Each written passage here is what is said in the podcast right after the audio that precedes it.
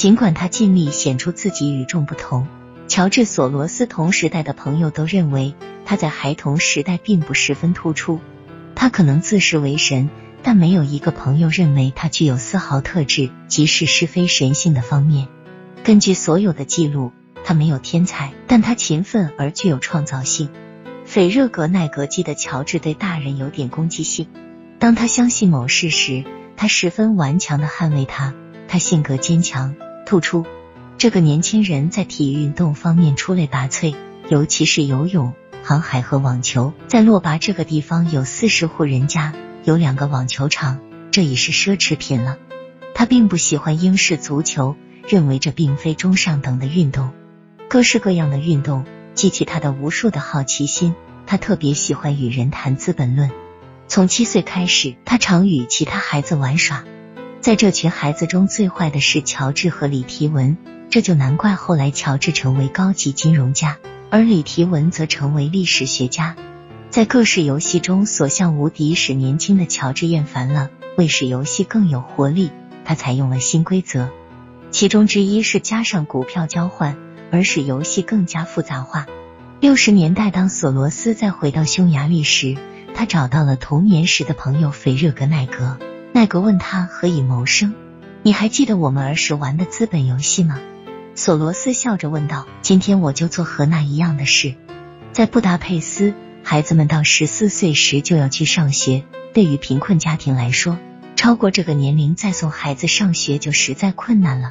麦克斯哈姆是布达佩斯的一个经济学教师，与乔治同读小学。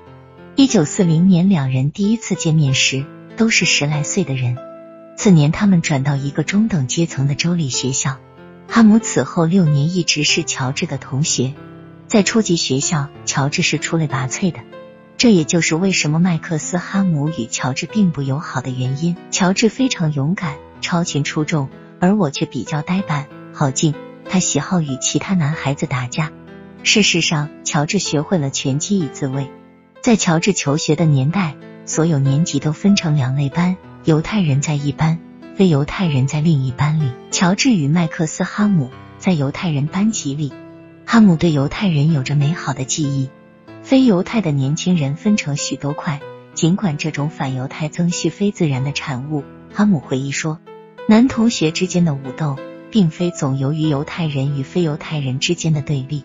哈姆观察到，你可感到一种潜在的反犹太主义，这种打斗也具有政治意味。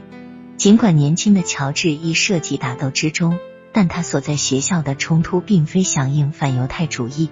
事实上，乔治很谨慎的表明，他和哪一方都不过从甚密，而与犹太人或非犹太人都保持着良好关系。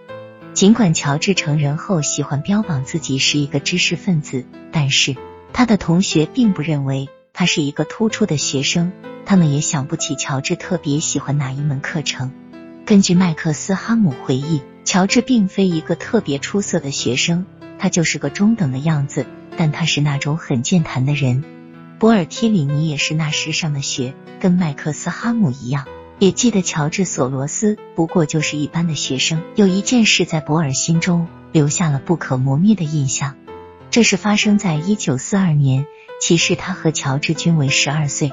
乔治和博尔都参加了一个童子军集会。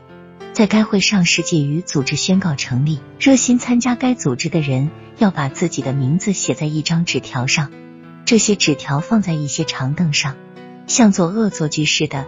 乔治抓住纸条，不让提里尼在上面签名。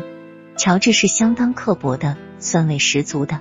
博尔记得很清楚，我担心他会拿我开玩笑，我想予以反击，我们就打了起来。当他们瞭望我的战斗时，突然都尴尬的发现。老师怒容满面的站在他们身边，因为打架，他们都受到书面警告。当二战在一九三九年九月爆发时，乔治年仅九岁，但他的生活几乎没有变化。纳粹当时对匈牙利并未构成威胁。事实上，布达佩斯居民生活一如既往。当苏联军队入侵芬兰不久，乔治从当地报纸上读到请求援助芬兰的呼吁后，冲向报社办公室响应这一呼吁。这给编辑们留下了深刻的印象。他们认为，一个年仅九岁的孩子冒险给远在千里之外的人们提供援助，这非同寻常。编辑们就此专门写了一篇报道。随着战争的发展，德军入侵匈牙利的危险越来越大。索罗斯与其余的匈牙利犹太团体不可能逃避战争。事实上，在随后几年里，战争直逼其家园，私情难忘。